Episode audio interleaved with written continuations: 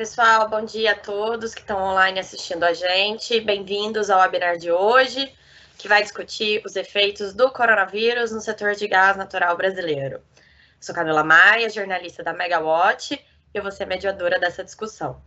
É, antes de tudo, eu queria agradecer ao convite do Souto Correia Advogados, que teve a iniciativa de propor essa discussão hoje, junto com a Gas Energy.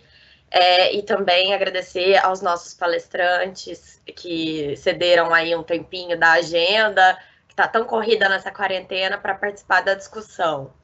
É, hoje a gente vai conversar com o Álvaro Tupiaçu, que é gerente geral de planejamento e marketing de gás e energia da Petrobras, cargo grande, com o Rivaldo Moreira Neto, que é CEO da Gas Energy, o Pedro Franklin, que é diretor da Comerc Gás, e a Lívia Morim, que é sócia do Souto Correia Advogados. É, daqui a pouquinho eu vou passar a palavra para os palestrantes nessa ordem, Álvaro, Rivaldo, Pedro e Lívia, só que é, para que eles possam se apresentar, fazer as, as considerações iniciais. É, mas antes eu queria lembrar a todos que estão assistindo, que talvez não vão poder assistir até o fim, ou que tem algum amigo que mencionou que queria ver, mas não poderia por conta de, de outras agendas, que essa discussão vai ficar disponível posteriormente na íntegra, na Megawatt. Acho que hoje no início da tarde a gente já consegue subir. Então, se você não é cadastrado na Megawatt, corre e faz o seu cadastro sem custo, que vai dar para assistir isso e muito mais. É, outro aviso que eu queria fazer antes de passar a palavra para os palestrantes é que depois dessa primeira rodada, é, eu já tenho algumas perguntas aqui formuladas é, para eles, que, que eu fiz, né? Obviamente. Mas eu gostaria de dizer a todos que mandem perguntas para a gente, de preferência já direcionadas para quem você quer que responda, e eu vou fazer as perguntas que forem possíveis dentro do tempo. Então é isso, gente. Muito obrigada a todos. É, pessoal, eu vou passar então a palavra para vocês. Eu acho que a gente ainda tem um tempinho que o pessoal está entrando online, né? Tá, tá bem cedo. Então, a gente, se a gente puder começar é, vocês se apresentando um pouquinho e fazendo aquelas considerações iniciais sobre o assunto, e aí depois volta para mim e a gente manda ver na discussão. Então, por favor, primeiro, na ordem que a gente combinou antes, é, na ordem Álvaro, Rivaldo, Pedro e Lívia. Bom dia. Bom dia a todos. Obrigado, Camila, pela apresentação. É um prazer estar aqui. Agradeço pelo convite. Tá? E como considerações iniciais, eu queria fazer aqui um breve histórico e do andamento, de como é que está nesse momento o andamento da abertura do mercado de gás, com foco nas ações que a Petrobras tem empreendido nesse sentido, e comentar um pouco dos próximos passos, de como é que nós estamos vendo o efeito dessa crise nesse processo de abertura. Né? Então, como um breve início aqui, eu, relataria aqui um avanço que teve muito grande, em especial no ano passado, 2019, após o decreto que houve finalzinho de 18 e depois da instituição do novo mercado de gás, o programa do governo federal que veio para acelerar esse processo de abertura, dando diretrizes específicas para o desenho de mercado por meio de uma resolução que foi publicada em junho de 2019. A Petrobras, então, alinhada com, esse, com essa diretriz, né, e, e, porque também já tinha no seu plano de negócio esse processo de abertura sendo buscado desde 2016, firmou então com o CAD um termo de compromisso, que chamamos TCC, Termo de Compromisso de Cessação, em julho de 2019, e esse termo prevê uma série de ações dentro de um cronograma, tanto de desinvestimento como de comportamentais, como chamamos, que depois de serem todas feitas vão aí é, propiciar com mais rapidez e efetividade esse processo de abertura.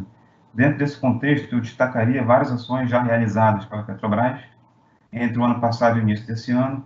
Vou citar algumas, por exemplo, é, no ano passado, em julho, nós declinamos a exclusividade dos contratos de transporte. É, também em setembro, nós indicamos já para as transportadoras e para a ANP as capacidades de entrada e saída nos gasodutos que a Petrobras necessita para poder seguir cumprindo seus compromissos de injeção e retirada, de tal maneira que agora as transportadoras possam, eh, e já estão fazendo isso, né, realizar os estudos técnicos necessários para poder depois ofertar ao mercado as capacidades remanescentes, né, que são razoavelmente grandes. Nós também fizemos um envio para parceiros e copiamos a NP nisso e também o CAD, de uma minuta de contrato para compartilhamento de plantas de processamento. Estamos já entabulando negociações para que o mais breve possível essas empresas possam ter acesso a, essas plantas e, e, chegar ao mercado com gás. Nós também fizemos a contratação de um trustee, que é um agente independente, contratado para poder é, a monitorar e acompanhar o cumprimento, uma terceira parte independente, que acompanha o cumprimento e relata ao CAD o cumprimento do TCC. Tá? Também fizemos, né, já emitimos teasers de, de processos de desinvestimento das transportadoras TAG, NTS e da holding de distribuição de gás, nossa que é a Gaspetro, e que é, isso estava previsto dentro desse cronograma e no restante desse ano nós devemos aí dar andamento a esses desinvestimentos. Né?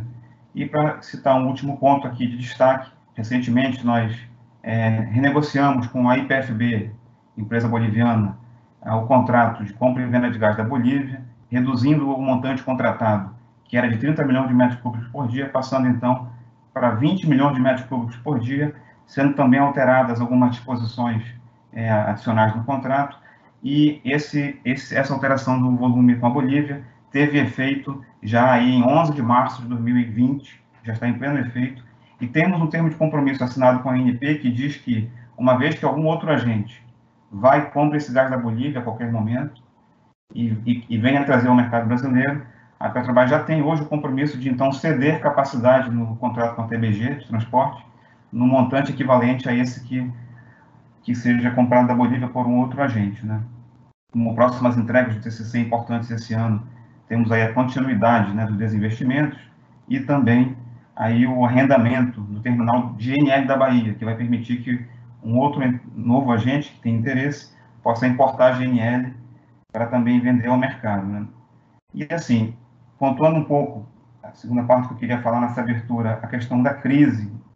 Essa crise realmente veio é, de uma forma inesperada, para nós é uma situação sem precedentes, é uma crise humanitária, na verdade, e que afeta os negócios também. E as ações que a Petrobras tem tomado, várias delas já foram colocadas em público, né, visam, em primeiro lugar, garantir aí a saúde, né, a segurança dos nossos empregados e também das pessoas que são afetadas por meio de contratos e relações diretas e indiretas nas nossas operações, né, e também garantir a continuidade dos negócios, né, garantir a liquidez no momento em que você tem ao mesmo tempo uma redução muito brusca, muito drástica, muito grande nas demandas físicas dos produtos que nós vendemos, todos os produtos, né, tiveram é, reduções muito importantes de demanda, reduções aí entre 30, 40, 50, chegou em alguns casos, como que ver, que era de aviação, 87% de redução de consumo físico, né? E ao mesmo tempo o preço do, do, do, petróleo caindo muito, já tinha caído em função daquela guerra de preços iniciada entre Rússia e Arábia Saudita, e veio se aprofundar né, com essa crise muito maior que ocorre em concomitância do Covid-19. Então, quando se correlaciona isso com a abertura do mercado, o que nós vemos é que, de fato, como isso gera uma incerteza muito grande no ambiente, é provável que muitas empresas, nesse momento, porque mudam o foco da atividade, mudam o foco da gestão para uma visão mais no curto prazo, de garantir a sobrevivência né, e a liquidez, que possa haver um deslocamento temporal, algum, alguma, alguma demora a mais, algum pequeno atraso nisso. Nós não sabemos prever, essa é a verdade, de quanto tempo isso pode levar, mas o que nós estamos fazendo com relação à abertura do mercado nesse momento é, prosseguindo com as atividades que já tínhamos, para cumprimento dos mesmos marcos, dos mesmos prazos do TCC com o CAD. Tá? E, com isso, temos a visão de que vai ser possível prosseguir, e assim que essa crise possa ter reduzido, e, e esperamos nós, passado, possamos prosseguir como estava previsto. Bem, essas são minhas palavras de, de abertura, e fico à disposição aqui para prosseguir na discussão. Muito obrigado novamente.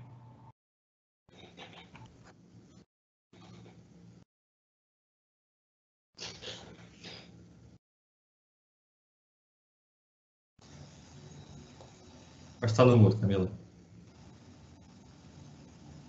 Desculpa. Faça a palavra para o Rivaldo, que é o próximo. Bom dia a todos. Obrigado, Camila. Obrigado pela introdução. Obrigado, Alvo, por aceitar nosso convite. A Solto Correia pela parceria de sempre. Um prazer para nós, a gente ter essa discussão aqui nesse momento tão difícil, né? nesse momento tão desafiador para todos nós como sociedade, para as nossas empresas, né? para os nossos colaboradores, para todo mundo. Pra todo mundo. É, vou começar aqui a usar um pouco esse, esse, esse, esse início de conversa, né, deixar um pouco para as perguntas também, para a discussão que vai vir na sequência, mas reforçar um pouco o que o Paulo comentou, né, o quanto o TCC, falando de abertura especificamente, o quanto o TCC ele, ele foi um diferencial, né, foi uma, uma realmente uma, um, marco, uh, um marco histórico no, no nosso mercado de gás, né, pelo seu ineditismo, pela forma como ele endereçou questões que há muito tempo vinham sendo discutidas e de uma forma material, né? A gente tem reforçado sempre esse ponto.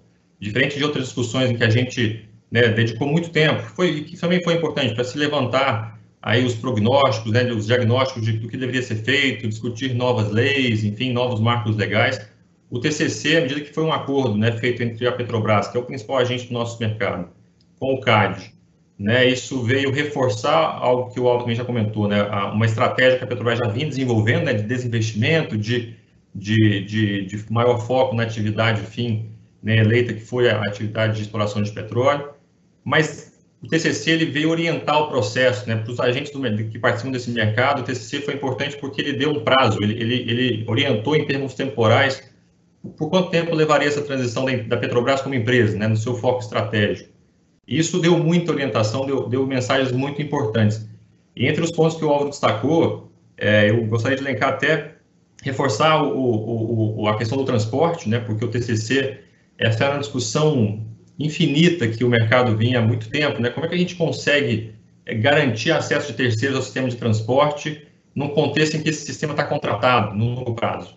Né? Então, o TCC veio dar uma direção, dar uma, um, um encaminhar uma solução né, em comum acordo com a Petrobras, para que a lei do gás ela consiga de fato ser cumprida, né, de garantir acesso de terceiros quando eu encontrar a ociosidade que possa ser oferecida ao mercado, né.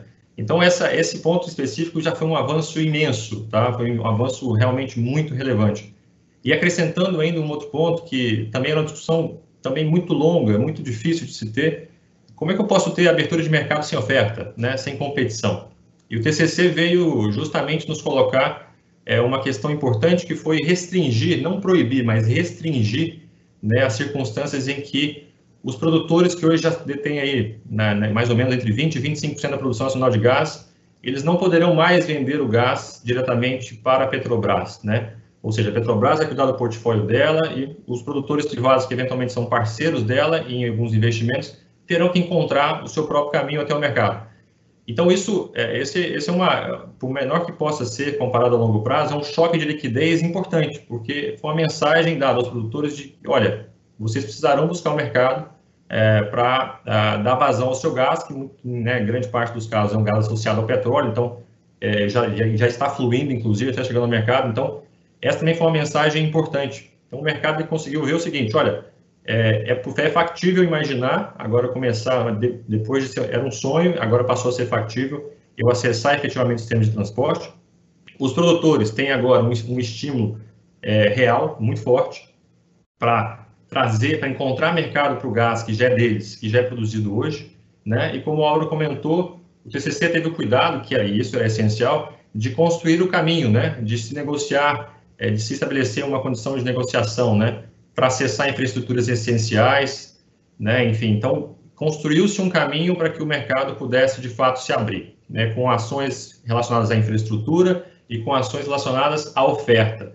Então, é, partir dessas, dessas medidas, é claro que TCC não é, o TCC por si só não vai fazer com que os agentes assinem contratos de suprimento, né? Não vai ser o, o, meramente o TCC ou ação governamental que vai fazer com que os agentes assinem os contratos tomem risco. Mas o TCC e a forma como a Petrobras tem conduzido foi uma, uma, uma um estímulo uh, mínimo para que os agentes finalmente conseguissem se mexer. E a gente tem participado, tem acompanhado de muito perto esses movimentos e que a gente viu foi uma, uma quebra positiva de expectativa, né, que fez com que os agentes eh, realmente começassem a se buscar, os, os grandes consumidores, principalmente industriais, buscando os, os, os produtores e vice-versa, para se construir soluções e finalmente começar a encarar o desafio da transição.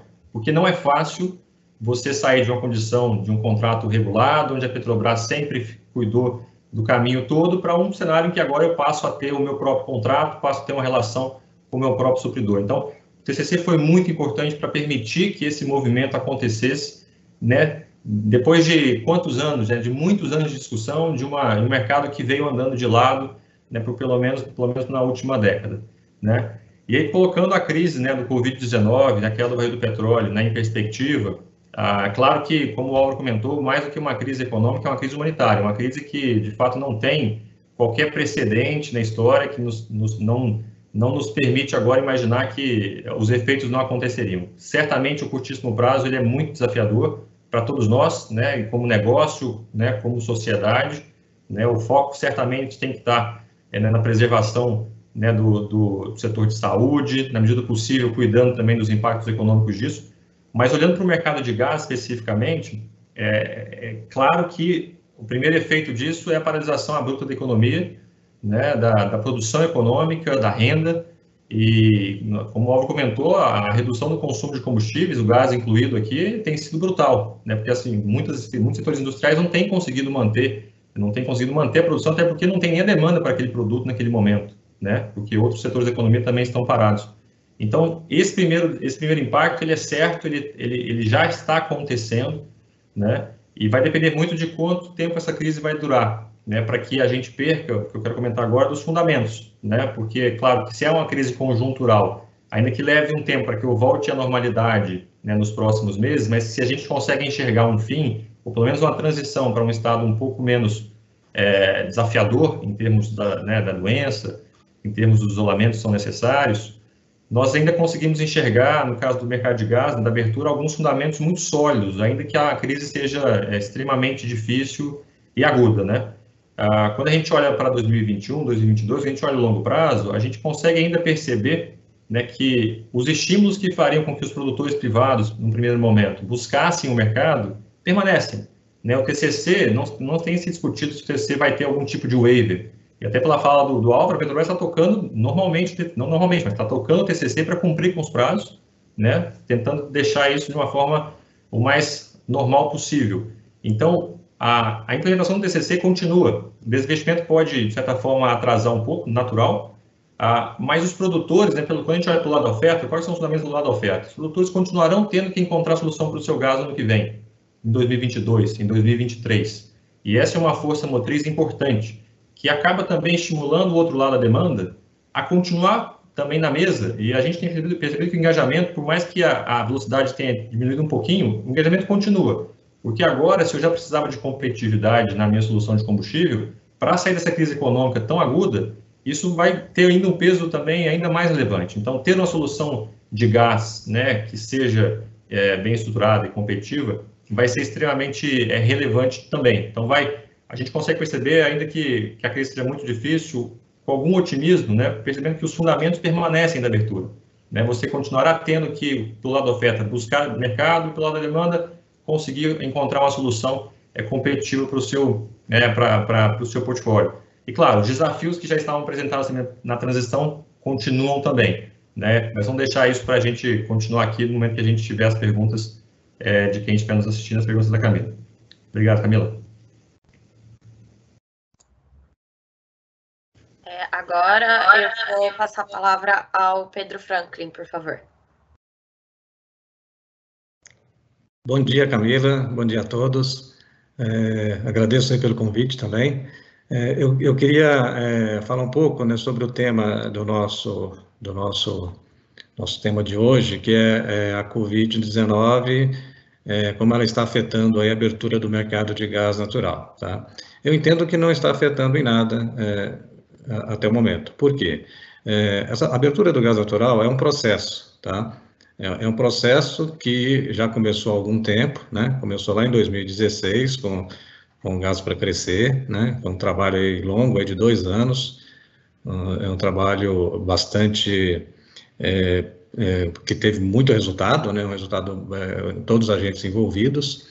E depois, é, no início do ano passado, com o novo governo, foi lançado o novo mercado de gás, que é uma continuação do, do gás para crescer, e aí nessa fase agora de implementação, tá? E, e acho que o, evento mais importante do ano passado já foi citado aí, que é o, é o TCC, né? Que vai, é, que foi o pontapé inicial aí para abertura. É, e os trabalhos continuam esse ano, né? É, tem movimentos nos estados, temos aí é, um trabalho intenso aí da ANP, e, e, assim, já, já estamos vendo alguns resultados, porque a abertura do mercado, ela, ela é para todo o mercado, ela beneficia toda, toda a cadeia, né? É, e ela já teve um resultado, né, é, tímido, mas de fato já aconteceu no ano passado com a chamada pública das distribuidoras, né, tanto do Nordeste quanto do Sul do país. Essa, essa chamada pública já permitiu vários ofertantes participarem dessa, dessa, dessa, dessa chamada, tá? É, e isso já é, surtiu algum, algum efeito, porque houve uma pequena redução aí no, no, no preço do gás, e isso foi graças a esse movimento de abertura, tá? Esse é um, é um, é um movimento gradual, que ele vai continuar ainda por um longo tempo, e, e, durante esse período a abertura ela vai, ela vai se concretizando, tá? É, um ponto que se fala muito da abertura é, é o usuário livre, né? É, é, o usuário livre é um dos beneficiários da abertura, né? o mercado todo se beneficia. Agora, para o usuário livre, para a indústria né, que, que quer migrar para o mercado livre, é, o momento é, é, está chegando, né? mas nós entendemos que ainda não, não, é, não é agora. Tá?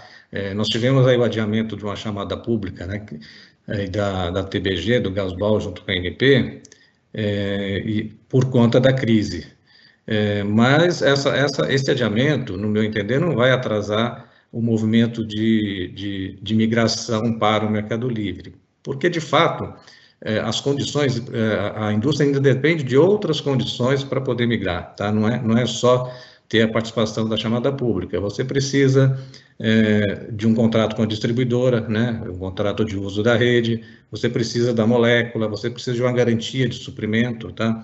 E isso não está muito claro ainda nas regras que estão estabelecidas, tá? Nós precisamos evoluir um pouco mais para passar essa segurança para o supridor, para o consumidor industrial, tá? O consumidor industrial, ele está acostumado hoje com uma garantia de suprimento, né? que não, não, não, não, dá, não traz nenhuma preocupação para ele. Né? Hoje, a garantia que a Petrobras dá para o suprimento é, é, é, muito grande, né? E é lógico, ela, ela se preparou para isso, ela investiu em infraestrutura, investiu em terminais de regás, investiu em, na, na malha de transporte, e, e, ela consegue hoje garantir esse suprimento, tá? Tem um preço, né? É, ela cobra por isso, mas hoje funciona assim, e isso para a indústria é fundamental, tá? A indústria é, é, não, não consegue é, consumir gás natural se não tiver uma, uma, condição segura de suprimento, tá? O processo industrial não permite isso. Só para citar um exemplo, né, a indústria de vidro, se é, o forno, um forno de uma indústria de vidro não pode parar, tá? Então, é, se você tem qualquer risco no suprimento, é, essa condição não serve para essa indústria. Tá? Outro ponto importante para a indústria é a, é a, é a flexibilidade contratual, né? Que, que, hoje ela também não tem. Né? Hoje se tem segurança no suprimento, mas não tem flexibilidade, não tem previsibilidade. O que, que a indústria quer no futuro? O que, que a indústria quer no mercado livre? É, é, continuar tendo essa segurança no suprimento, mas também ter previsibilidade é, e ter flexibilidade. Né? Não dá para para acontecer eh, de novo, como por exemplo em fevereiro do ano passado, quando a indústria foi surpreendida com um aumento de 35% no preço do gás aqui em São Paulo, tá? Isso, essa previsibilidade é muito importante para a indústria, porque é, ela tem um planejamento, já, esse planejamento já estava pronto, né, de um ano para o outro, tinha já produção vendida e de repente é, você tem 35% numa indústria que, em alguns casos, o, o gás natural representa 40% do seu custo de produção. Tá? Então, previsibilidade é fundamental. É, e, e, isso no mercado livre é, é, a expectativa que se tenha isso. E a flexibilidade. A flexibilidade hoje é, é, tem algumas indústrias sendo muito penalizadas por conta da, da, das multas contratuais de flexibilidade. Tá? É, o processo, a, indústria, de uma maneira geral, umas mais, outras menos, tem uma, tem uma oscilação muito grande no consumo, tá? E, tanto uh, algumas oscila oscilações sazonais, outras diárias, é, outras de um mês para o outro. É, então, é, não dá para ter um contrato rígido como é hoje, porque certamente vai pagar penalidade. Então, é, a expectativa da indústria também no Mercado Livre é que essa flexibilidade aumente. Só que tudo isso ainda não é possível nesse momento, tá? Então, nós temos que ainda avançar, né? temos alguns, alguns nós ainda para serem desatados, é, mas é, o fato é que vai acontecer, é só questão de prazo, mas teremos aí em breve abertura é, é, do mercado como um todo. É isso.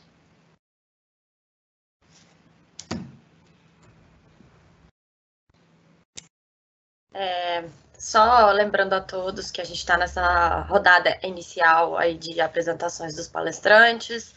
Agora vai ser a nossa quarta palestrante, a Lívia Morim.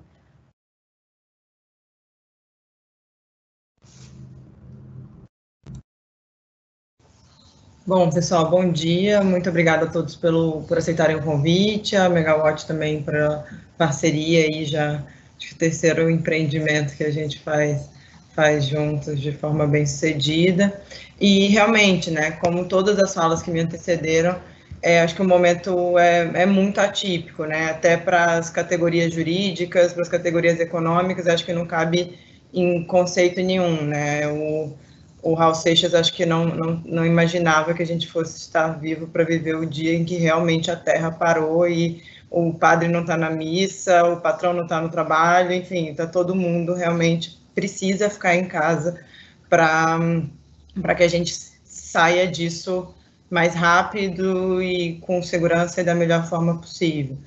É, acho que dividindo aqui os efeitos, né, acho que você tem, sem dúvida, uma repercussão imediata sobre os contratos que estão em curso, que foi um pouco do que o Álvaro falou, né, e é, acho que, dada a proporção humanitária que a questão tem, é isso, né, a gente até, um dos nossos sócios publicou essa semana um artigo no Jota, que essa, o efeito é tão geral que eu crio um ambiente anormal até no, nas previsões de anormalidade que eu já tinha dentro das categorias jurídicas, né? Então é algo que requer equilíbrio aqui, flexibilidade dos dois lados. Só é importante que isso seja feito é, com segurança jurídica, principalmente quando envolve políticas setoriais, porque hum, eu também não posso criar um jogar um passivo muito grande para frente ou criar um, um clima de um clima de instabilidade total que comprometa também uma previsibilidade aí para o mercado, para uma agenda mais voltada para investimento de longo prazo, né? Porque a gente também tem histórias de, de, de crise e isso tem que ser visto com a tipicidade que o momento de fato tem. Então, esse é um caso à parte, né? Não gera um, um, um precedente, vamos dizer assim. E em relação à abertura do mercado, acho que nossa, as nossas falas estão bem em linha, no sentido de que o que estava acontecendo, me parece que vai continuar acontecendo, ou seja, o TCC, pelo todo o relato do Álvaro, né, está, está avançando. É, a agenda que tinha para esse ano, acho que é uma agenda que ainda carecia de alguns, alguns pontos, né, para que ela de fato ocorresse. Então, você tinha ali uma janela de 6 de abril a 31 de 12 de 2019, 2020, que já era algo curto para os agentes tomarem decisão a ponto de fazer uma migração para o Mercado Livre ou mesmo é, aproveitar essa janela. Então, acho que tinha um, um, nicho específico de agentes que poderiam se beneficiar disso, mas é, que talvez fiquem, fique postergado, dado o contexto, mas que você ainda tem um ambiente favorável, sim, à abertura e é, a, acho que vamos ver essa janela como tempo para completar o, os processos aí que a gente ainda precisava seguir para que, de fato, no ano que vem ou em 2022, novos negócios comecem a ocorrer é, concretamente em função da abertura do mercado, né? Acho que tem um, um, uma curva de aprendizado aí que a gente está vivendo é, acho que todos esses, esses processos, chamada pública da TBG e tudo mais, é, nos ensinam levar esses processos levaram as pessoas para a mesa para pensar concretamente em quais eram os riscos. Então, todos esses, esses pontos que o Pedro mapeou na, na fala dele eram coisas que lá atrás eram ditas de forma muito é, abstratas, né? Assim, a gente estava preocupado em dizer eu não tenho um outro ofertante, agora eu tenho a possibilidade de ser outro ofertante, mas eu tenho outras etapas a seguir. E essas outras etapas estão ficando mais claras e mais concretas, né? Chamando atenção para algumas delas, acho que no âmbito dos estados, você tem tido mudanças legislativas, né? Seja para redução do, do limite mínimo de consumo para migração, é, alguns casos para deixar mais clara a questão dos, dos dutos específicos, mas tem outras, outros pontos que também são relevantes que ainda precisam ser endereçados, por exemplo, a padronização dos contratos de uso da rede de, distribu de distribuição, né, que é algo importante ali num momento de migração, as regras propriamente aplicáveis para minha migração, quanto eu pago. Então, tudo isso para eu, eu sair do mundo onde eu tenho, onde eu pago uma conta e tudo mais para trás de mim acontece e onde agora eu vou ter vários contratos para talvez chegar a uma conta mais barata, mas é, eu estou enxergando todos os riscos na cadeia, então é importante que eu tenha noção de cada custo e dos riscos que eu estou assumindo. Isso não está ainda completamente claro em alguns casos. Então, acho que esse tempo também pode servir para isso. É, ontem, eu não, não sei se chegou a ser sancionada, mas foi aprovado no estado do Amazonas também uma lei é, no sentido da abertura também, né, de é, deixar claro que movimentações de GNL e GNC a granel, é, de forma não dutoviária, evidentemente, não, não compõem ali o objeto do, da concessão de serviço público de distribuição de gás canalizado. É, também houve uma redução do limite mínimo de consumo para migração para o mercado livre. Você, ano, ao longo do ano passado, a gente viu movimentos também né, relevantes em Sergipe e no Rio de Janeiro, que foi, ao final, concretizado no início desse ano, antes da, da pandemia. E você tem pontos muito relevantes na agenda da NP também aí, que são debates que precisam ocorrer para que a, a, abertura seja efetiva, né? E que e para que, como o Álvaro falou num, numa das prévias que a gente fez antes do seminário, para que a infra se torne, não se torne um problema, que eu, na verdade, me concentre em ajustar as minhas posições ali de trading de uma commodity, é, como é, por exemplo, no setor elétrico. Então, destacando alguns pontos aqui que estão na, na agenda da NP, eu chamaria atenção para para as regras de interconexão, balanceamento, códigos de rede, né, que vai permitir uma padronização aí de interoperabilidade entre os diversos sistemas de transporte, é, o balanceamento supridor de última instância, o, alguma segurança para como são feitos os novos investimentos, mesmo dentro da malha existente, né, em relação a novos pontos de entrega e recebimento, enfim, acho que é, para que isso ocorra, precisa ter segurança dos dois lados, ou seja, os transportadores também vão precisar entender que sob que regras ele, ele faz esse novo investimento e é, acho que também algo que num segundo momento vai se tornar muito relevante é a alteração das regras de hum, autorização de carregadores, né? Porque é para eu ter essa fungibilidade, eu também preciso, não adianta ser só uma, um cadastro, a, a, eu preciso ter algum nível de segurança de contraparte, né, principalmente financeira, em relação ao risco que o, os transportadores estariam assumindo, já que também na comercialização, em um segundo momento, a gente deve migrar para essa regulação setorial um pouco mais forte. Mas acho que, de uma forma geral, era essa a mensagem. Obrigada.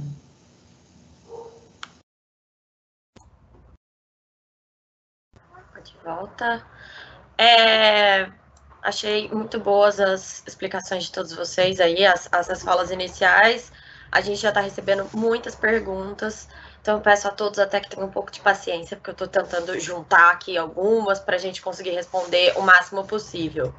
Então, para começar aí, é, retomar a nossa discussão, é, eu queria perguntar para a Lívia inclusive de um assunto que a gente discutiu muito e que, inclusive, foi o que motivou a gente a começar a falar sobre esse webinar de hoje, que foi a questão da chamada pública do Gasbol. Quando a gente começou a discutir, ela ainda não tinha sido adiada, mas a gente já sabia que seria adiada por conta do, da circunstância. É, de qualquer maneira, se ela não tivesse sido adiada, queria saber de você se haveria interesse de, de participação e se seria possível, eh, seria viável fechar um contrato nesse ano ainda? Como é que está essa situação, esse cenário? Vou dividir a resposta em dois, tá, Camila? É, acho que interesse sim existia. Pelo recorte que a gente tem, é, eu acho que não haveria tempo suficiente, pelo recorte que a gente tem, pode ser que outros agentes já tivessem, não, não teria tempo hábil de tomar a decisão de migrar, na verdade, operacionalizar isso, porque eu dependo de um prazo mínimo de notificação que é regulamentado por é, normas estaduais, isso muda em cada estado. Além disso, eu tenho um espaço de negociação desse contrato que era pouco factível, talvez, manter, conseguir nesse, nesse espaço de tempo. E eu tenho uma terceira variável, que era o fato de que esse, esse ajuste valeria até 31 de 12 de 2020. Então, era precisava equacionar várias coisas para fazer ele acontecer, e aí eu ia ter um, uma janela de tempo curta para ele efetivamente é, ser benéfico para mim, e depois eu ter que migrar de volta ou já ter um outro contrato engatilhado ali com para 21, entendeu? Então, acho que equilibrava várias, várias. Tinha que acontecer várias coisas de forma concatenada para que de fato ocorresse. Mas eu acho que os candidatos naturais a, a isso eram as próprias distribuidoras de gás, que talvez tivessem aí já mais. É, iam aproveitar e iam voltar. Ela não tem essa, essa coisa educativa, né? E como o Álvaro falou, o próprio TCC do, da Petrobras com a ANP previa lá que era possível a redução de montante proporcional ao que eu comprei do supridor da Bolívia. Então, acho que talvez o, o, o punch assim, fosse melhor para esse tipo de agente nesse momento, pelo que a gente viu. Assim, pode ser uma, uma percepção enviesada. Beleza, obrigada. É, próxima pergunta eu vou fazer, eu vou direcionar ao Rivaldo, veio do Alexandre Lemos da Naturgy, ele não direcionou ninguém porque ele até falou aqui que sentiu falta de alguém das transportadoras na discussão nossa de hoje. É, mas eu acho que o Rivaldo vai conseguir responder a pergunta dele muito bem, que é como fica a questão do transporte, então, com essa crise? É, ele lembrou aí do que a gente acabou de falar com a Lívia, né, da questão da chamada pública da TBG, e que a capacidade contratada no, na região sudeste ainda está num volume muito alto. A gente pode ter mais chamadas públicas ainda nesse ano, dependendo do que acontecer na crise, a, ano que vem. Como é que está esse, esse cronograma? Legal, Camila. Obrigado, Alexandre, pela pergunta. Esse é um ponto crucial, tá? O transporte, a gente tem, teve no TCC, né, a condição de enxergar que passará a ser possível entrar só que agora nós não temos como mercado né, uma previsibilidade, né, uma, uma, uma clareza sobre em que momento essa, essa capacidade de fato vai ficar disponível é, né, para o mercado, para os consumidores, para os distribuidores, enfim, para que o mercado efetivamente comece a se abrir. Né? Então, o que a gente sempre tem escutado, né, a gente incomoda muito os transportadores, temos amigos né, em todos eles, incomodamos muito a MP sempre perguntando o seguinte, olha, e aí, como é que está andando isso? A expectativa ou pelo menos a torcida, né, independente com quem você conversa, é que nesse ano ainda é possível você ter né, chamadas públicas é, não só da TBG, mas eventualmente também da NTS, que é o Sudeste, da TAG, que é o Nordeste. Então, de forma geral, existe uma expectativa de que pode ser possível é, nós termos aí chamadas públicas esse ano é, para além do gasbol, né? É, e aí entra um ponto super importante que, é, para nós, é um dos principais desafios da transição, é que permanecem com a crise do Covid ou sem ela, já era um, um desafio muito grande, que é justamente essa, essa orientação, é, principalmente do regulador e dos transportadores, né, com relação ao calendário, que seja um calendário de esfor melhores esforços, né, é, até para dizer, como a Lívia bem comentou, são, são cinco, seis, sete pontos da agenda regulatória da MP que tratam sobre transporte. Quais, quais deles são essenciais para que a chamada pública aconteça esse ano ainda? É, é possível nós termos uma chamada pública, de repente, no primeiro momento, independente? O que, eu quero dizer com isso? A NTS faz a dela, a TVG faz a dela, a TAG faz a dela. Por mais que isso não pareça e não seja eficiente do ponto de vista econômico, não faça muito sentido físico, poderia ser um primeiro caminho para que a gente comece a abertura até que a agenda regulatória consiga alcançar a necessidade. Então, esse é um ponto, Alexandre, que é, a gente tem conversado muito com todos eles, com esses agentes que estão envolvidos, porque a gente sabe que o trabalho está sendo feito, só que eu acho que da porta para dentro.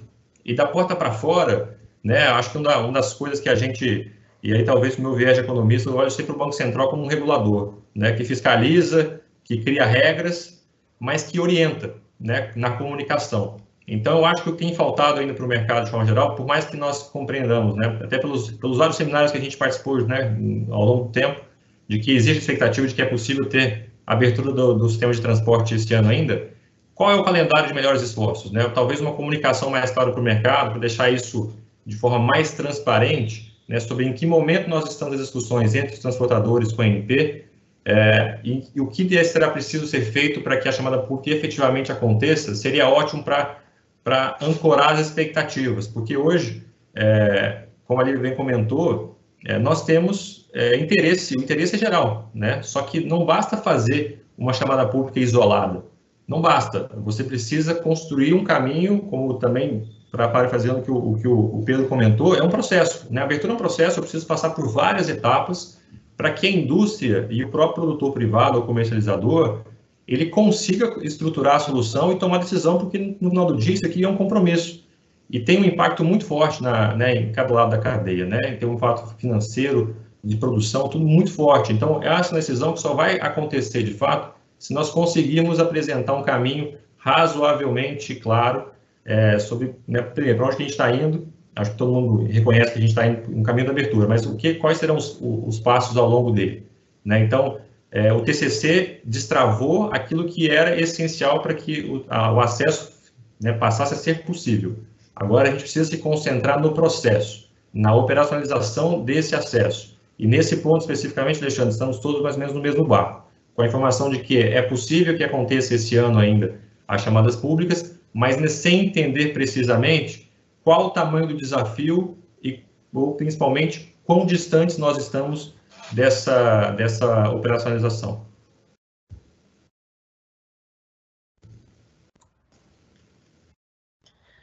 É, obrigada, Rivaldo, pela sua resposta. É, eu queria juntar algumas perguntas aqui sobre mercado livre de gás para o Pedro.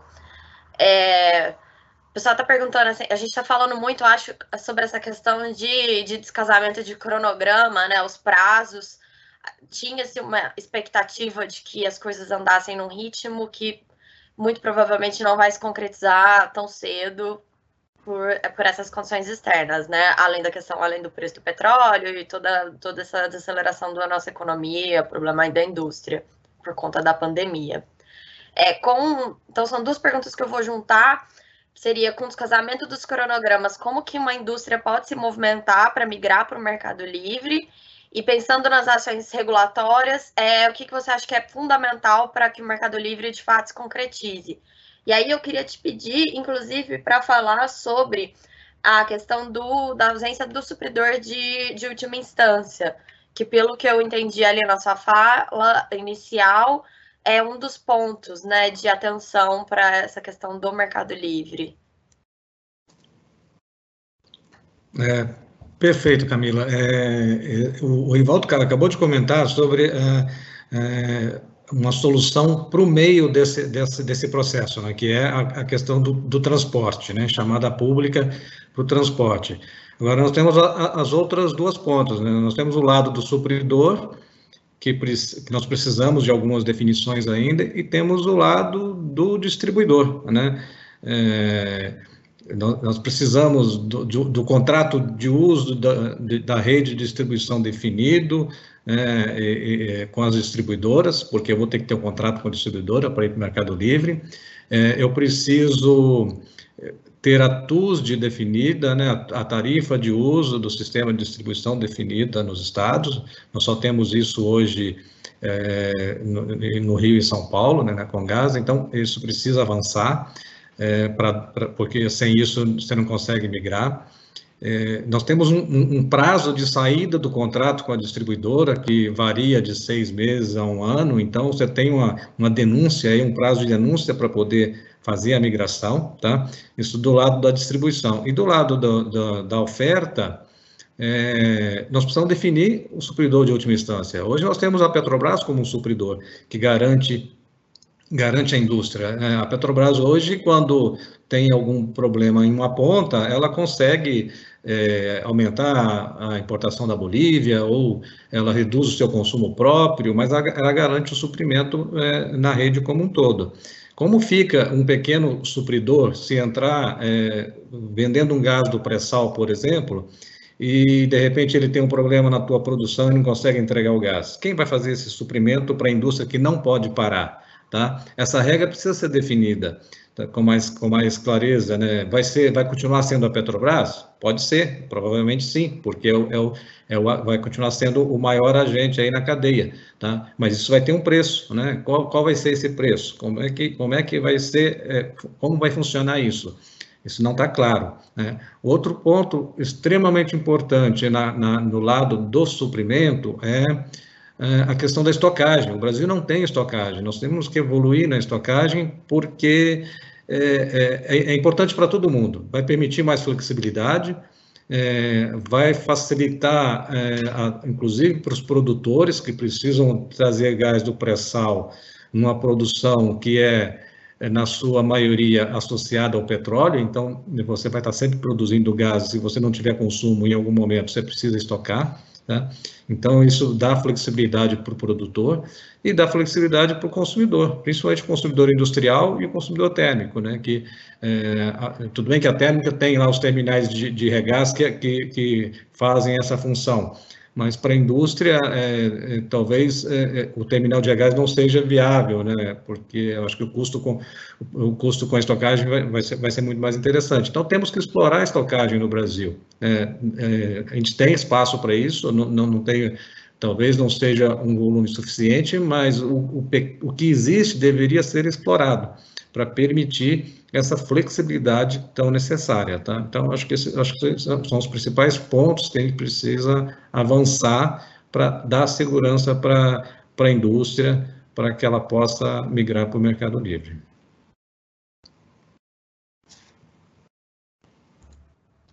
Muito obrigada, Pedro. É, a próxima pergunta eu vou fazer para o Álvaro. Também vou juntar algumas perguntas aqui.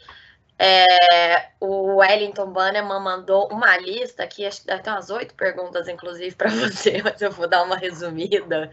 É que eu acho que uma palavra que você, um, uma expressão que você mencionou na sua fala inicial que me chamou a atenção é a questão do deslocamento temporal. É, a gente está pensando de forma otimista, essa crise momentânea vai causar um deslocamento temporal num plano que estava delineado ali, principalmente através do TCC CAD, que está encaminhado para ser concretizado, né? Então, eu queria saber se por conta desse deslocamento temporal, esse adiamento da chamada pública do Gasbol, vocês podem precisar, inclusive, até pedir algum tipo de waiver do TCC, e aí, acrescentando as questões que o, algumas das questões que o Wellington mandou, é, ele pergunta se, por exemplo, a queda, a venda da Gaspetro pode ser adiada, se alguma chance de ações remanescentes de TAG e NTS também serem postergadas. E ele falou que, e também mencionou aqui outra questão que acho que dá para a gente juntar nessa pergunta, é que a Petrobras enviou uma nota para a imprensa falando que flexibilizou né, os contratos, ali, as faturas, abril, maio e junho com as distribuidoras. Só que a TAG sinalizou não ter firmado um acordo com a Petrobras. Então, é, a gente queria entender se a Petrobras vai assumir essa conta e conceder as condições flexíveis para as distribuidoras por conta própria. Como é que está essa questão? Obrigada. Ok, Camila, obrigado pelas perguntas. Né? Vou começar, talvez eu precise de uma lembrança depois de todas que você fez. É, sobre a questão dos prazos dos desinvestimentos, né? é importante pontuar o seguinte: é, a Petrobras tem um processo de gestão de portfólio ativo. Né? No momento como esse, em que você tem uma crise em andamento, a existência desse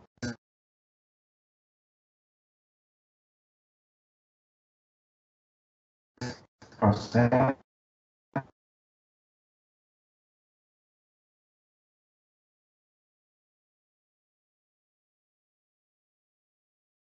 Acho que a conexão do Álvaro tá, tá um pouquinho ruim, né? É, acho que deu algum problema. Então a gente é, vou caminhar aqui para a próxima pergunta e depois a gente volta nele quando a conexão dele estiver regularizada. Então eu queria perguntar agora para o Rivaldo. Isso é mais é... importante ainda, que haja Opa, resiliência. Agora voltou. Ok, eu não sei onde foi que parou a, a, o que eu falei. Calma. É, você parou bem no comecinho. Isso, acho melhor você recomeçar, por então, favor. Estava comentando sobre a questão dos desinvestimentos, primeiramente, né? Que eu comentei que a Petrobras tem um processo de gestão ativa de portfólio, uma área que cuida disso. E não, isso é um processo importantíssimo numa empresa, em geral, mesmo com a Petrobras mais ainda. E no momento de crise, mais ainda, para você ter uma, um instrumento a mais de garantir resiliência né, da empresa. Nesse sentido, os processos de desinvestimento, eles seguem suas etapas, conforme a sistemática que nós seguimos, que é uma sistemática dada pelo TCU, e eventuais mudanças de prazo vão sendo decididas no caso a caso, conforme o andamento dos processos. Certo é que, se por qualquer motivo não houver interesse do mercado, os valores vierem abaixo, como a própria sistemática já preconiza, os processos podem sofrer alterações de prazos ou da sua ou do seu escopo. E o próprio TCC com CAD estipula nas condições lá que estão presentes nas cláusulas que essas sistemáticas têm que ser seguidas normalmente. Então, é, é possível que haja uma mudança de perspectiva de valores ativos que isso possa influenciar desinvestimento? Sim, é possível. E isso nos faz é, interromper os processos agora? Não. Isso vai ser é, analisado caso a caso, tá? É, não sei se teve uma pergunta aí sobre a questão da flexibilização Oi. É, sim, a gente teve uma pergunta sobre a questão da flexibilização dos contratos acredito, com as né? distribuidoras. Isso. De crise. Perfeito. Então, falando sobre isso, né, nós negociamos com as distribuidoras e chegamos a um acordo para flexibilizar as faturas que vão vencer em abril, maio e junho. Essas três faturas elas serão parceladas em três parcelas iguais, mensais. Fizemos isso em comum acordo com elas para tentar uma forma de amenizar esse esse processo. Né? E na primeira, na primeira fatura, que é que está vencendo agora, em abril, nós estamos parcelando o valor total da fatura. A partir da fatura do mês de maio, nós vamos parcelar pelo menos o, o preço da molécula e se nós conseguirmos também alguma, algum acordo com é, as transportadoras, poderemos também, iremos também parcelar a parcela do transporte. Né? E essa, essa conversa com as transportadoras ainda está em andamento, né? E é, mas, de novo, negociação livre, as empresas, elas têm as opções que podem seguir, tá certo? E a, nós recebemos, como foi também informado já na imprensa, né? Declaração de força maior e também é, demos, em alguns casos, contratos a montante, e, na verdade, cada contrato disciplina de forma diferente. O que nós fazemos todo, todo o tempo é, é seguir os contratos como está previsto. Tem mais uma pergunta, se não me engano, que você fez no começo, que eu não sei se foram só essas duas. Senão... Não, na, na verdade, era um complemento nessa questão da, da flexibilização com as distribuidoras. É, ele queria, o que ele perguntou é que a TAG sinalizou não ter firmado um acordo com a Petrobras. Então, ele queria saber se a Petrobras está concedendo essas condições mais flexíveis para as distribuidoras por conta própria. Ah, ok, então para o primeiro mês foi na fatura total, independentemente das transportadoras. Por quê? Porque não havia tempo hábil de concluir todas as negociações a ponto de já na fatura do mês de abril conseguirmos fazer tudo. Então, para o primeiro mês, nós realmente flexibilizamos a fatura inteira. A partir do segundo, isso vai depender das negociações com as transportadoras, que estão em andamento ainda, nesse momento, com algumas delas aqui já está mais avançado que outras, e conforme o andamento, isso pode se estender para o mês seguinte também. Mas, no mínimo, a molécula vai ser flexibilizada para o horizonte de também maio e junho. Lembrando, não comentei, mas o, as cláusulas de take or pay, ship or pay, penalidade de programação também estão flexibilizadas nesse período da crise. É, beleza, Álvaro, muito obrigada. Então, eu vou voltar aqui com a próxima pergunta para o Rivaldo. É, você também falou muita coisa ali, de, a questão de que o curto prazo é desafiador, né? E o que a gente tinha previsto esse ano, finalmente, para o curto prazo, era a aprovação do PL 6407. É, eu queria saber, da sua visão, se ainda é possível essa aprovação desse projeto de lei. O ministro tem dito, é o ministro Bento, né, que está em conversas com a Câmara a respeito, que está otimista, mas não sei qual é a sua visão sobre isso. E o que, que isso significa para a questão do mercado de gás agora no, no curto, médio prazo? Legal, Camila. Ah, é, o, o PL, ele, acho que fazer previsões nesse momento sobre o que a pauta do Congresso, né, talvez seja mais fácil acertar o preço do petróleo, e, e isso já é impossível. Né? Então, assim, eu acho que realmente é um momento muito desafiador, né? o Congresso, enfim, tem pautas emergenciais muito urgentes para serem é, cobertas. Então, eu vejo com alguma dificuldade, né, né, em questão de semanas, nós temos esse PL aprovado. Claro que, em algum momento, né, quando você passar, as indicações são de que esse projeto ele, ele está na ordem do dia, mas num contexto talvez mais normal, né, um contexto em que eu, eu possa pensar ali mais a longo prazo e não em medidas muito relacionadas à crise humanitária que a gente está vivendo nesse momento. Então, eu vejo com alguma dificuldade a aprovação no curtíssimo prazo, né, outros projetos também prioritários, né, para o setor elétrico, né, para outros setores também tem ficado ali, por mais que se reconheça a importância, tem ficado né, um pouco é, numa, numa, segunda linha de prioridades, porque de fato a agenda agora tem que, tem, tem que ser assim, tem que estar focada na crise, é, porque as demandas são, são, são várias e, e, e generalizadas. Né? É, pensando no mercado de gás especificamente, o quanto esse PL pode ajudar, ah, nós temos uma posição de, de não ver no PL uma, uma, uma necessidade de curto prazo para que o mercado abra. Né? O TCC ele, ele, ele já direcionou uma série de ações né, que, no nosso ver, a nosso, nosso, nossa opinião, ele, ele consegue endereçar aquilo de mais basilar né, para que o mercado de fato aconteça. Então, ele deu condições para que eh, os agentes de fato sentassem à mesa e negociassem né, uma, uma tentativa de contrato.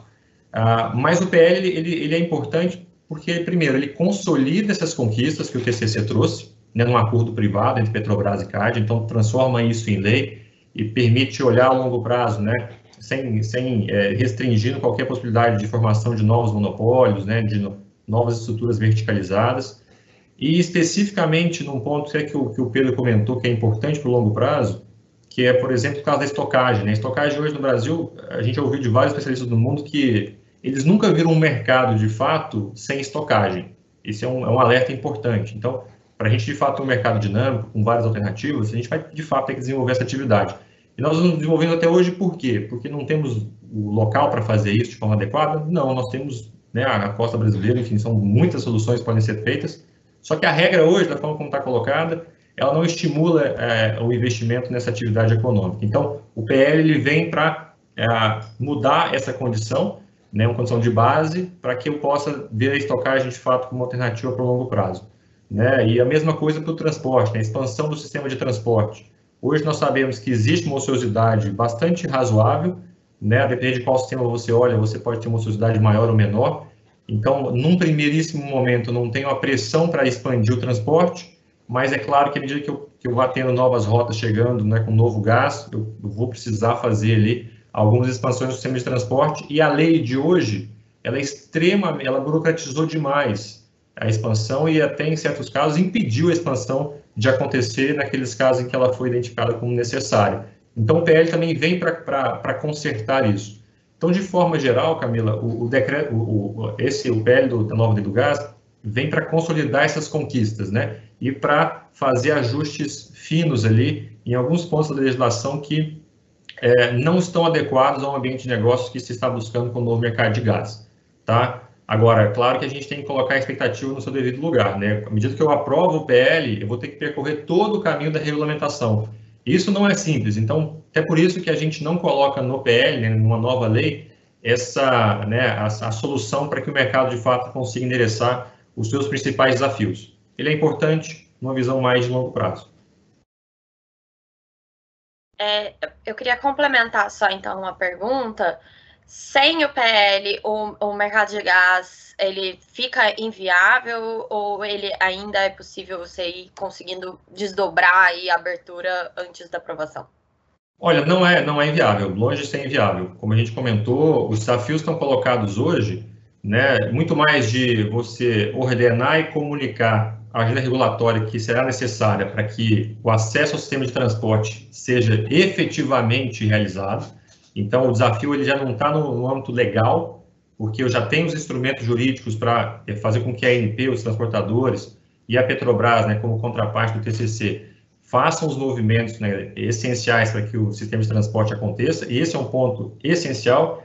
E a gente se soma aí, talvez um segundo ponto, que pra, na, na, nossa opinião também é, são os dois pontos é, principais hoje que têm impedido uma velocidade maior das negociações, pelo menos no recorte que a gente acompanha hoje muito de perto, que é a questão do, do transporte, essa incerteza de como vai acontecer, quando vai acontecer, e algo também que o Pedro comentou, que é a garantia de suprimento.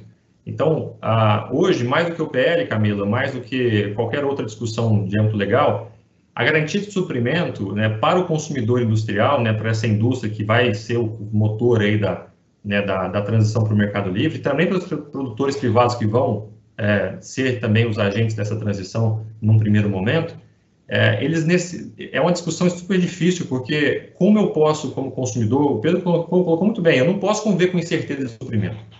E, ao mesmo tempo, esse produtor privado ou esse comercializador que não tem um portfólio né, grande de várias alternativas de, de, produção, de importação, como a Petrobras tem, né, naturalmente, pela posição histórica que tem, ah, você não consegue assumir esse risco como, como supridor, porque o risco é muito grande. Eu não posso, o gás mais caro que tem, assim como a energia elétrica, é aquele que não existe, é aquele que não chega.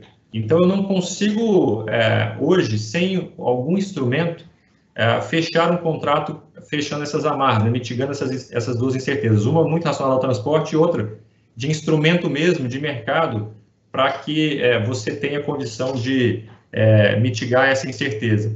E aí o Pedro comentou bem, né? A, nós não temos hoje a regulação para isso. E aí, Pedro, até uma, uma parte é, no que você comentou, a, a gente vê que talvez a gente não vai ter uma regulação para isso. É, talvez o momento de se ter uma, uma solução estruturada fosse o TCC, onde você colocasse isso na transição junto com a Petrobras, conversando isso com ela e estruturando isso como uma, algo que pudesse ser visto como, é, um, como um instrumento super relevante, poderia estar no TCC eu acho que foi discutido e não entrou. Né? As suas razões não entrou. Agora eu vejo muito mais como algo privado, a ser construído pelo mercado mesmo. A Petrobras certamente tem uma importância muito grande nessa, nessa, nesse primeiro momento, porque é a única que tem essa capacidade no curto prazo de oferecer alternativas e, mas eu vejo isso muito mais hoje, não como um problema do regulador, mas como um problema agora que ficou com o mercado. Nós não conseguimos colocar isso no TCC, ótimo, agenda encerrada, vamos para a próxima, próxima etapa, que é criar essa, essa, esse instrumento pelo próprio mercado. E aí, a gente tem até brincado que é, é, o mercado precisa de um cheque especial. O cheque especial é aquele dinheiro que você não quer pegar nunca, porque ele é o mais caro possível, mas se você precisar pegar, você pega. É, enquanto que no gás teria que se, que se criar a mesma coisa, eventualmente criar alguns produtos para que, olha, se eu precisar de garantia de suprimento, porque parou a produção de um lado, a importação não chegou, eu tenho uma, forma, uma garantia de que esse gás continuará fluindo, ainda que ele seja o mais caro do mundo. Então, eu, já vejo isso como uma solução privada. De novo, não tem a, eu acho que não, não tem a ver com o PL em si, porque a construção seria muito demorada e a gente precisa pensar nessa solução agora. E para essa solução acontecer agora, vai ser muito mais uma discussão entre os agentes dentro do próprio mercado que propriamente dependendo de uma regulação ou de uma nova lei. Isso tem impedido o mercado, acho que para fechar mais. Beleza, obrigada, Rivaldo.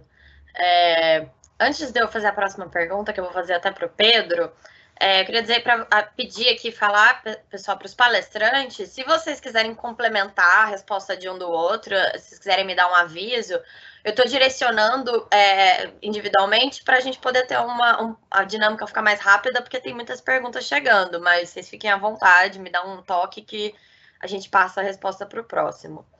Então, para o Pedro agora, é, a pergunta da Cláudia Brum, da Equinor, ela queria saber as reflexões sobre o impacto da Covid-19 na viabilização da oferta de gás, principalmente no que diz respeito ao acesso de gasodutos offshore, acesso negociado ao processamento de gás e revisões das regulamentações da ANP para viabilização deste acesso.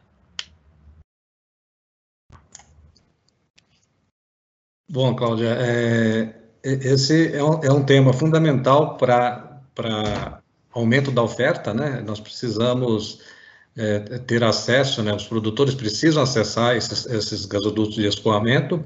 É, isso está previsto, né? No, no, no acordo, né? Da, com a Petrobras e tanto o acesso aos gasodutos de escoamento quanto também ao, aos, aos, terminais de regás, tá?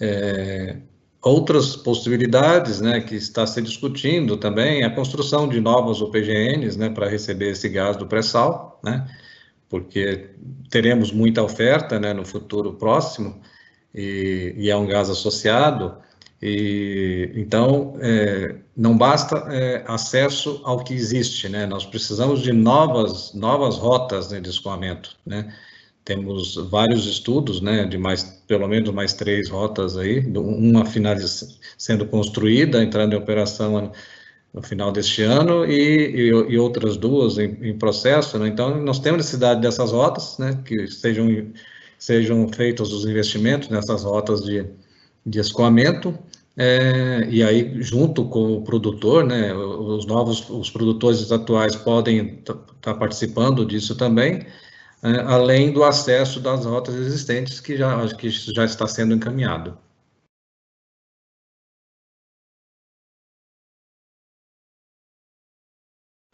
O Álvaro sinalizou que queria comentar. Sim, queria, queria, complementar é, sobre a pergunta da Cláudia, se referindo especificamente a acesso à unidade de processamento existente.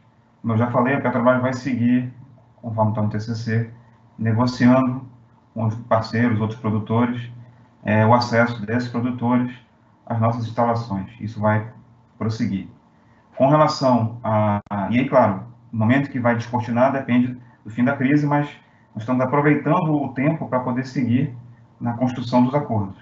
É, com relação à regulação que é prevista mudar também da NP, é uma resolução 17, esqueci o ano agora, que está na agenda regulatória, em função da questão da Covid, do trabalho remoto, não sei como é que está sendo esse processo de rapidez dele, mas, de novo, nós vamos caminhando em paralelo, para que possamos ter os contratos de pé, né? os, os instrumentos contratuais já existentes, e assim que a resolução sair na IP, ele pode entrar em marcha. Esse é um aspecto que, assim que a gente traz essa questão, o que for possível ir fazendo, vai sendo feito. E com relação à viabilidade econômica de projetos que vão levar à expansão de produção, aí cabe a cada empresa avaliar né, o seu cenário. Eu acho provável que as empresas, obviamente, acabem esperando um tempo aí, que não é tanto tempo, eu, tenho fé nisso, que eu que não é tanto tempo, que a gente possa voltar a ter uma visão, de novo, de um prazo mais longo. Então, continuo acreditando, eu compartilho a visão do Rivaldo, de que a perspectiva de aumento na oferta de produção nacional vai, vai ocorrer nos próximos anos. Beleza, obrigada, Álvaro. É, a próxima pergunta eu vou direcionar então para a Lívia, chegou aqui de anônimo. É, um mercado efetivamente livre de gás permitiria, em última instância, um mercado de trading de gás no sistema. Porém, essa prática encontra barreiras regulatórias, principalmente nas regras de CMS entre estados e como ele é aplicado alguma posição quanto à unificação de impostos para permitir essa liquidez e dinâmica no mercado ou outras mudanças necessárias para essa efetiva abertura do mercado? Acho que é uma pergunta isso.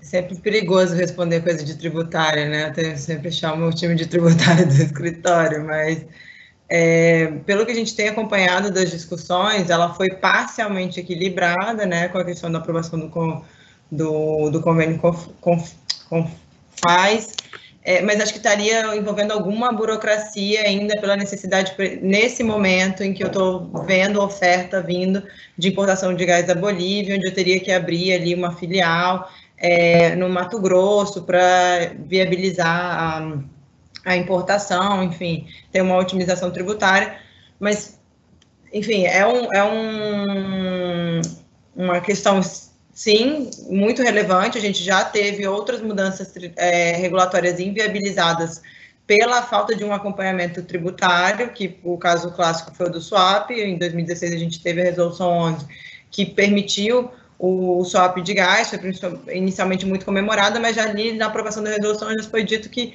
é, precisava equacionar essa questão tributária. Essa questão tributária não foi equacionada, a gente mudou o modelo, vamos para a entrada e saída, onde tudo é swap, e disse, não, isso precisa ainda mais ser equacionado de forma rápida.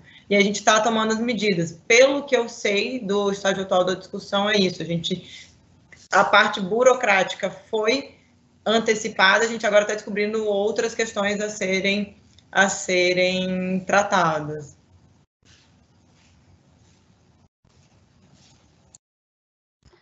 É, beleza. Eu queria aqui propor até uma coisa diferente. A Lívia, a gente, paralelamente, a gente vai conversando aqui no, no, no grupo de WhatsApp, né? Os palestrantes, e a Lívia fez uma sugestão de uma pergunta para o Álvaro. Então, eu queria que ela fizesse a pergunta para o Álvaro e ele respondesse, por favor. Tá bom, e ele aceitou, tá, gente? Então, foi. É, tem, acho que umas duas semanas, uns dez dias, saiu uma, uma declaração da Annelise que é, além dos ativos já comprometidos ali com a venda no TCC, haveria também um, uma separação dos ativos de offshore, né, do escoamento, e que seria uma, feita uma venda dessa, dessa empresa proprietária dos gasodutos.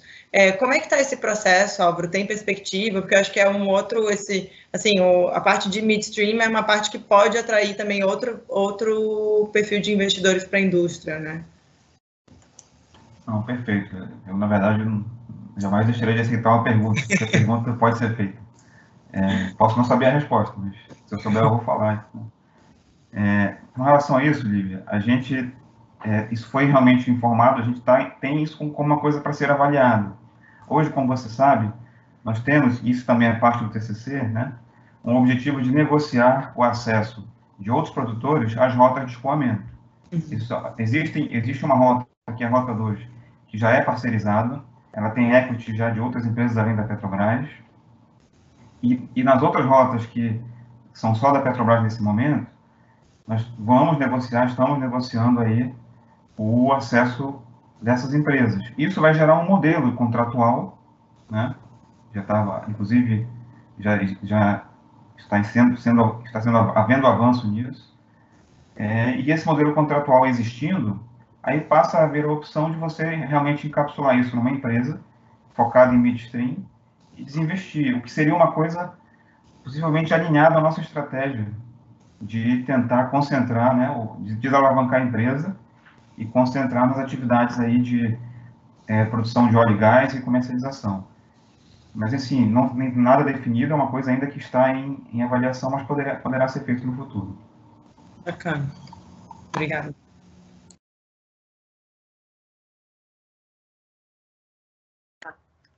É, obrigada, gente. Pergunta do Daniel Rossi para o Rivaldo. Ele quer saber se é possível fazer acordos com as distribuidoras de gás, é, unindo a oferta de gás através de modal rodoviário e a distribuidora como supridora de última instância. Obrigado, Daniel. Obrigado pela pergunta. Olha, toda vez que a gente envolver a distribuição, é, a pergunta ela vai ter que ser, acho que, tão cautelosa quanto a resposta da Libra quanto a questão tributária, porque é, a realidade muda muito de estado a estado, né? A gente tem visto uma dinâmica muito diferente, a depender de com quem você está falando e em que estado você está. Então, eu vejo, no primeiro momento, como muita dificuldade a distribuidora como uma supridora de última instância. Por modal rodoviário, eu acho que pode funcionar muito bem, principalmente se for GNC, é, gás comprimido, né, que são volumes menores, é uma escala muito menor, pode fazer sentido. Agora, a discussão regulatória sobre como a distribuidora vai abrir mão de uma parcela de molécula, né, quando ela não, ela não comercializa molécula, ela não vende molécula, ela vende serviço de distribuição. Então, esse é um ponto super, super sensível. Pela escala, parece que pode fazer muito sentido, mas pela regulação, eu acho que é uma saída bastante sensível e tem que ser bem discutida porque é sempre importante dizer que o monopólio distribuidor está no serviço de gás canalizado, né? Em prestar este serviço e não em movimentar a molécula de outra forma, é, por caminhão, é, seja comprimido, seja GNL, é, e também não, de não vender molécula, né? De não vender posições de gás. Isso pode, para alguns casos específicos, pode fazer muito sentido para que uma solução de fato aconteça, só que regulatoriamente eu vejo como um desafio ainda a ser amadurecido, tá? Não vejo essa discussão ainda madura nas, nas agências e, de qualquer forma, tem que ser tomado muito cuidado para que a gente não misture é, esses, né, essas possibilidades aqui, porque já é bastante difícil hoje discussões dependendo do estado e se a gente é, agregar este serviço né, de venda de posição de molécula no rol das atribuições do distribuidor, eu acho que a gente pode entrar para um caminho bastante complexo, né, para em termos regulatórios. Então, ah, acredito que possa ser uma, uma solução que faça sentido como negócio, mas regulatoriamente eu vejo com muita reserva, porque a discussão ela vai ter que ser, vai ter que ser longa o suficiente para amadurecer e ver se de fato isso faz sentido e é possível fazer isso sem contaminar é, o serviço específico dela, que é pura e simplesmente movimentar gás é, por gasodutos.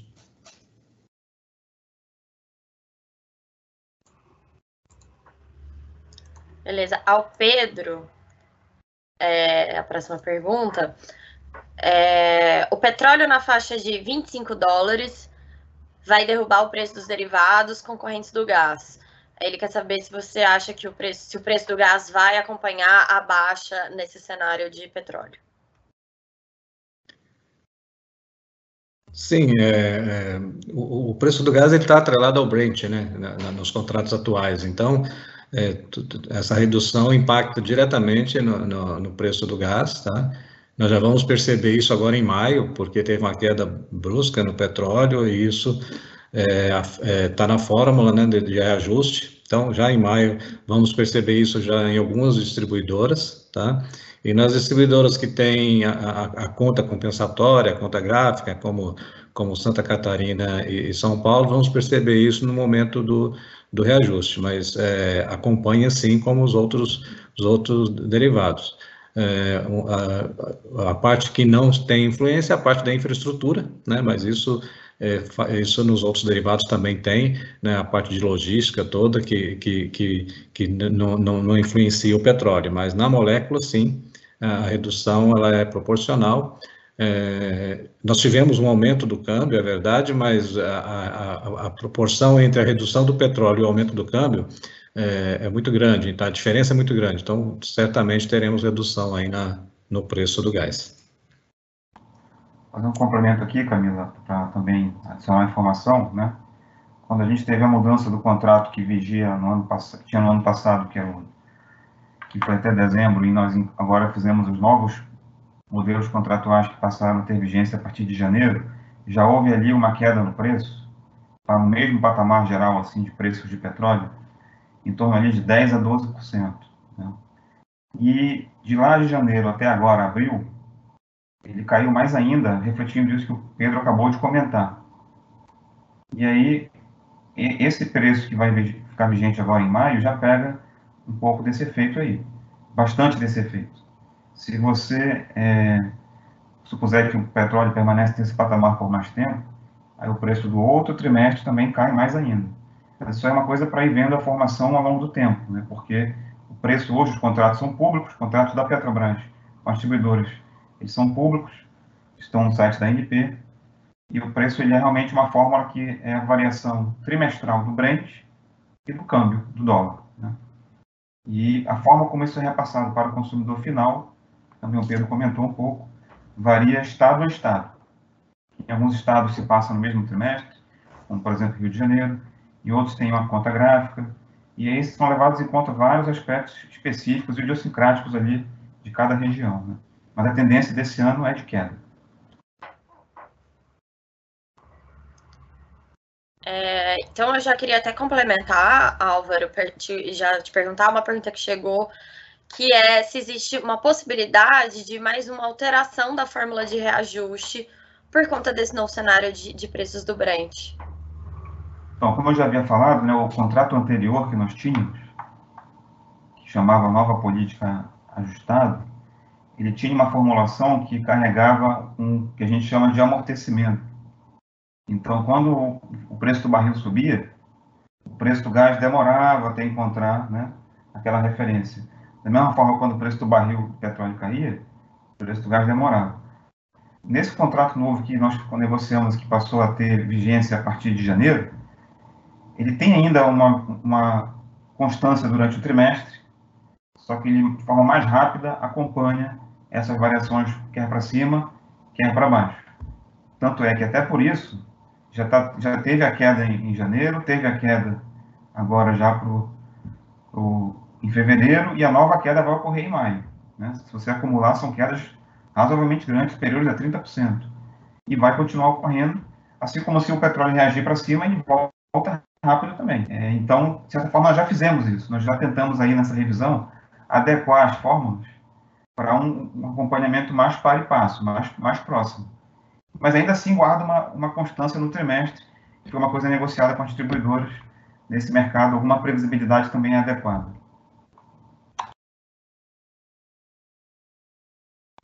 Beleza. A gente está caminhando aqui para os nossos últimos minutos né, de, de, de webinar. Eu tenho, eu queria fazer mais duas perguntas, então, e depois é, voltar para todos para uma rodada final aí de, de considerações finais e propor uma coisa a vocês, não sei se vocês topam, mas já que a gente recebeu muita pergunta que não deu para fazer, tentei juntar algumas, é, mas mesmo assim tem muita coisa a gente pensar em escrever, em, em, responder depois por escrito e publicar na, na Megawatt. Não sei se vocês topariam. É, então, vou passar agora para as últimas perguntas. É, uma pergunta para a Lívia, que a gente recebeu várias nesse estilo, que é sobre os avisos de força maior para os contratos vigentes, é, pedindo para você comentar as consequências jurídicas disso. É, bom, também vou ser genérica na resposta nesse ponto, mas, enfim, pelo Código Civil, a força maior, o efeito geral da força maior é que, a menos que as partes disponham em contrário, ela suspende as obrigações dos dois lados. Nem sempre, dos dois lados, sendo suspensas as obrigações impactadas pelo evento de força maior. Então, tem um nexo causal necessário que eu tenho que correlacionar. Então, não dá para dizer, ah, a Covid está é, tá atrapalhando o trânsito, então eu não consigo consumir gás, não tem nada a ver. Então, é, eu tenho que fazer uma correlação necessária entre redução de consumo e o impacto no contrato. Agora, isso depende, assim, em contratos de commodity, essa não é uma discussão tão binária, assim, porque são contratos que têm um viés também mais financeiro. É, Agora, depende dos termos específicos do contrato, né? O quão vinculado ao consumo é aquele contrato, é, eventuais cláusulas de destinação remanescentes aí de outros tempos podem dar uma indicação maior nesse sentido. Então, acho que analisar os termos do contrato é sempre importante aqui. Uma resposta genérica corre o risco de ser muito imprecisa. Camila, posso fazer um comentário aí sobre esse ponto? Claro que não sobre a parte jurídica, né? Vou comentar sobre isso não. Mas é um comentário assim em geral que esse problema que nós estamos vivendo é um problema que eu considero inédito. Acho que todos aqui também. E nós, assim, acho que tem que ter a humildade de se colocar, vamos dizer assim, observando e é, vendo o que, pode ser feito. Sim. E o que nós percebemos de primeiro momento, assim, é que o foco das empresas passa a ser a sobrevivência, Sim. a liquidez, né? A das pessoas é o emprego. Então, temos que respeitar essa situação e buscar soluções em conjunto. Então, a nossa primeira leitura é: tudo bem, existem contratos e nós vamos, vamos segui-los. Isso é um ponto pacífico. Ao mesmo tempo, buscar soluções conjuntas da cadeia de valor operando de forma cooperativa, em que cada elo da cadeia de valor possa aportar sua contribuição. Para garantir o quê? Garantir que ela sobreviva intacta, ou pelo menos sobreviva, a esse processo pode durar meses aí, e nós não sabemos ainda, de novo, temos que ter essa humildade, de, não sabemos ainda a velocidade da retomada depois. Né? Esse comentário geral que eu queria trazer, que ele acho que é um pouco se superpõe à questão jurídica, e depende de uma visão um pouco mais estratégica de tentar manter as coisas no lugar para que quando a coisa retorne a gente possa prosseguir. Esse é o ponto. Perfeito, Álvaro. E também uma, assim, o que a gente comentou no começo do, do evento, né? Sei lá, se é aplicável tudo que eu tinha antes para esse momento, porque é algo realmente muito Verdade. fora da curva, né?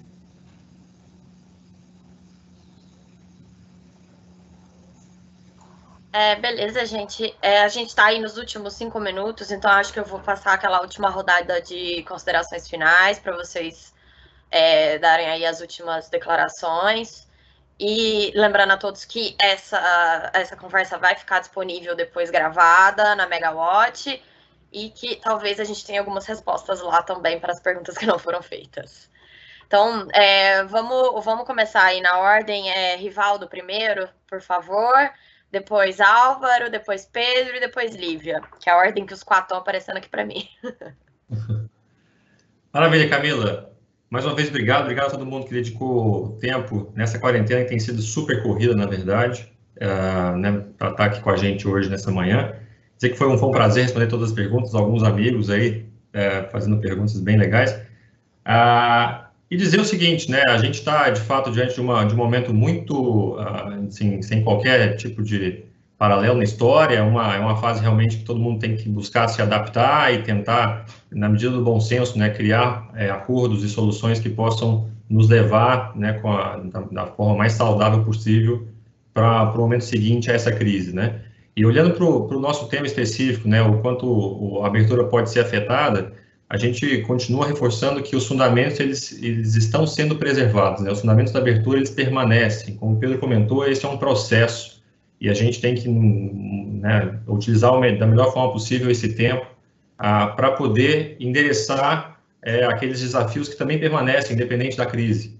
Tá? Aqui é o desafio dessa previsibilidade em relação ao transporte, em que momento a gente vai conseguir fazer isso, né? organizar essa agenda de uma forma ativa, junto com os transportadores e com quem mais estiver envolvido para dar previsibilidade aos agentes que têm todo o interesse, já decidiram ir ao mercado livre e agora precisam ter um pouco mais de condição de acompanhar e se preparar para aquilo que vai vir, né, no caso específico do transporte. A garantia de suprimento continua sendo uma, uma, uma eixo muito importante, uma questão que terá que ser endereçada pelo setor de alguma forma. Eu confio que existe inteligência suficiente e pode haver interesse econômico em criar esse tipo de, é, de produto para que a gente consiga dar essa condição, esse seguro, né? Ainda que muito caro, mas que exista esse seguro para que a gente consiga mitigar o risco que hoje tem atrasado um pouco, dificultado um pouco mais as negociações, e dizer algo que a gente acabou falando um pouco falando um pouco que, quando a gente olha as projeções de oferta, né, as, as, as, os vários comunicados e, e, e, que já foram feitos por todas as empresas de petróleo, não só pela Petrobras, por todas as meias, por todo mundo, indica que, na verdade, você vai ter ali algumas classes de ativos né, que vão sofrer mais e vão sofrer menos. Aqueles ativos que são muito pouco competitivos, eles sofrerão mais, então aqueles serão cortados primeiro, né? Os campos do pré-sal, que são muito competitivos, né, tem um break-even aí é, sempre caindo cada vez mais, ficando cada vez mais competitivo, nós temos uma, uma indústria resiliente né, nesses principais projetos para continuar essa trajetória de crescimento potencial da oferta. Lembrando sempre que, no caso do gás, será sempre um potencial de oferta, porque primeiro vai vir o óleo, né, e nós teremos que criar condição para que o gás encontre caminho e encontre mercado. O TCC foi um grande primeiro passo, o mais essencial em todos os 10, 20 anos de discussão da indústria, mas agora a gente vai ter que ter essa, é, se dedicar a, esse, a essa, essa nova dinâmica para endereçar esses pequenos ou esses pontos específicos para manter essa trajetória, porque quando a gente olha nossas projeções, o choque de oferta possível nos próximos 3, 5, 7 anos, ele permanece possível, porque esses grandes projetos poderiam nos dar essa condição, permanecem ou tendem a permanecer a sua dinâmica, né? porque são projetos que já tiveram um investimento muito grande é, em descoberta, já tem descobertas ali realizadas e hoje dependem muito mais uma solução de mercado que propriamente de mais investimento para acontecer. Então, a gente permanece com uma mensagem de otimismo, de que o mercado ele permanece com seus fundamentos, a gente continua muito confiante que será possível é, criar condições no pós-crise para a gente finalmente ter o mercado que a gente espera. Até porque no pós-crise o que nós mais, mais vamos precisar é de competitividade. Então, isso, o mercado livre continuará sendo é, uma, uma variável talvez até mais importante agora no pós-crise para a indústria, principalmente, do que poderia ser há poucos meses atrás. Então, fica essa mensagem, claro, de muita preocupação com o curtíssimo prazo, né? São, é uma crise sanitária, uma crise muito difícil, mas a gente, tem, a gente se mantém otimista, otimista de que será possível sair dela e, e, e continuar esse caminho aí de prosperidade, de crescimento do nosso mercado. Obrigado.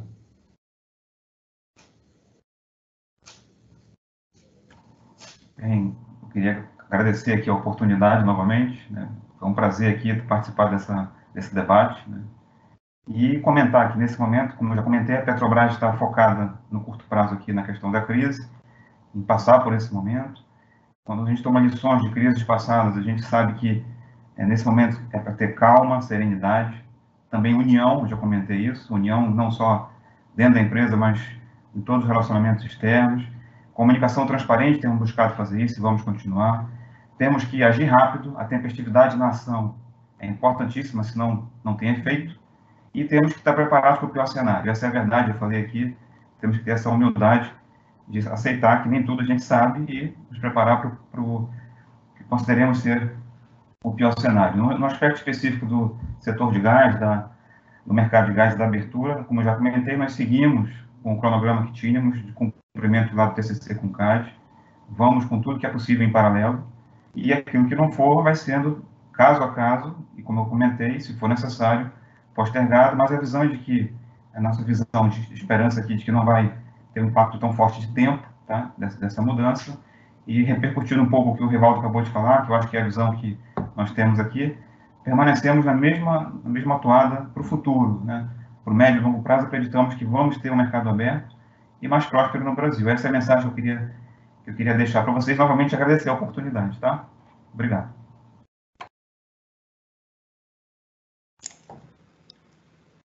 Muito bem, obrigado também, agradeço aí o convite, é, agradeço a participação de todos, e, e, a minha mensagem é o seguinte, é, a abertura do gás, é, ela vai continuar, porque ela é necessária, tá? É, nós temos muita oferta de gás no Brasil e no mundo. Nós temos oferta da Bolívia, nós temos a Argentina, que está iniciando exportação de gás, nós temos muito GNL no mundo, é, o Brasil está construindo, né, já tem várias, várias, já tem três pontos de, de recebimento, terminais de regás, um entrando em operação agora este ano, outro ano que vem, então nós vamos ter condições de importação de GNL e temos o pré-sal, né, que no médio prazo teremos também uma grande oferta. E, e, o que fazer com essa oferta toda, né, com, esse, com esse gás competitivo? É, o melhor mercado para esse gás é o mercado brasileiro. Né? É, o gás do pré-sal, o melhor mercado é o mercado brasileiro. Só que quando eu olho para o passado, né, se eu olhar o, o, consumo da indústria lá em 2007, é o mesmo consumo hoje. Tá? Nós temos aí 12, 13 anos depois, com praticamente, praticamente o mesmo volume de gás natural consumido pela indústria do que.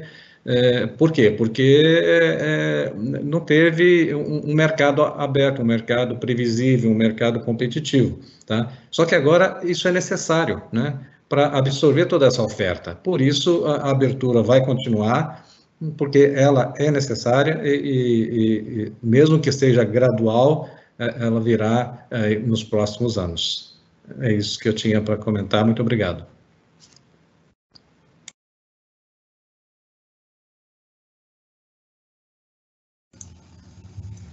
Bom, Camila, é, queria agradecer também a todos pela participação, enfim, é, foram ótimas exposições, as perguntas também. Agradecer a Camila pela moderação sempre muito boa que ela faz, muito, muito perspicaz e muito ágil na, na consolidação das perguntas.